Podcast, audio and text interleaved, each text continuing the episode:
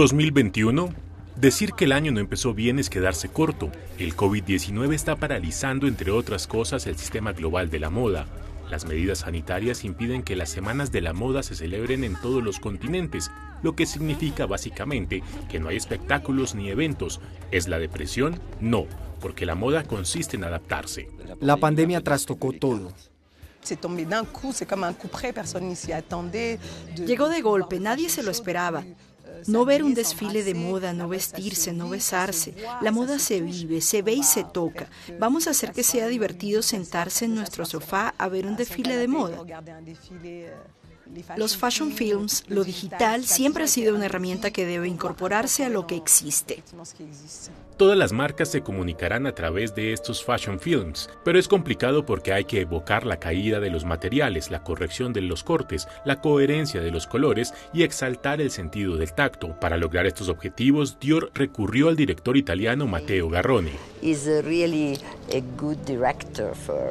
Creo que es muy buen director para el cine, así como para la alta costura. Su enfoque es tan artístico como artesanal.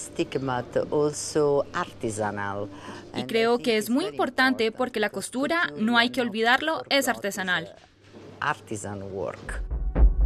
Aunque no desfile, la alta costura sigue siendo un laboratorio que sabe manejar las impresoras 3D como los símbolos. Cuando miramos nuestro planeta desde lejos, nos damos cuenta de lo fértil que es, comprendemos su singularidad. Es un organismo único en el que todo está interconectado.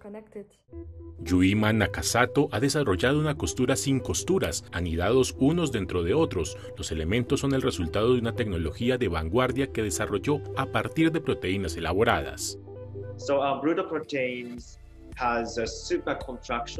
Las proteínas elaboradas se contraen al sumergirse en el agua, se mueven y dan nuevas formas. Entonces descubrimos que es posible controlar estas formas con la impresión digital.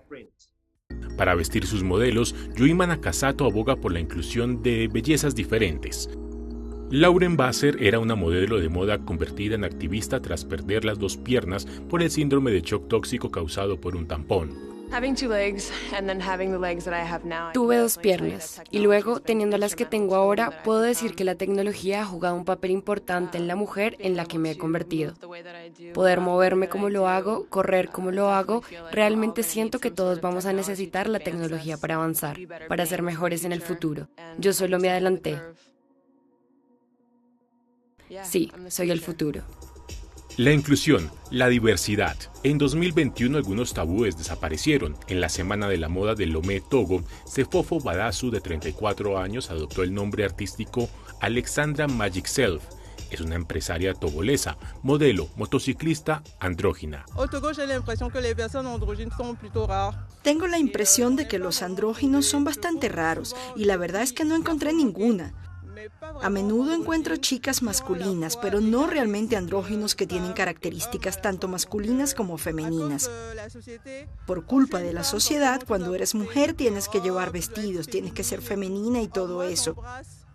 Pero acepto ambos lados. En mis sesiones es más masculino porque es más divertido para mí y me encanta el estilo masculino, así que juego con él. En Togo, como en muchas partes del mundo, hay un creciente interés por el reciclaje. Estoy convencido y lo repito todo el día. La palanca más importante para el desarrollo de África, que aún se desconoce, son los residuos. La moda puede encontrar aquí material, ya sea en plástico, textil o papel, para sublimar a las mujeres, para sublimar a los hombres, simplemente, y eso gracias a los residuos. Es fabuloso, ¿no? Todavía tenemos que gestionar mejor estos residuos. Nada se crea, nada se pierde, todo se transforma.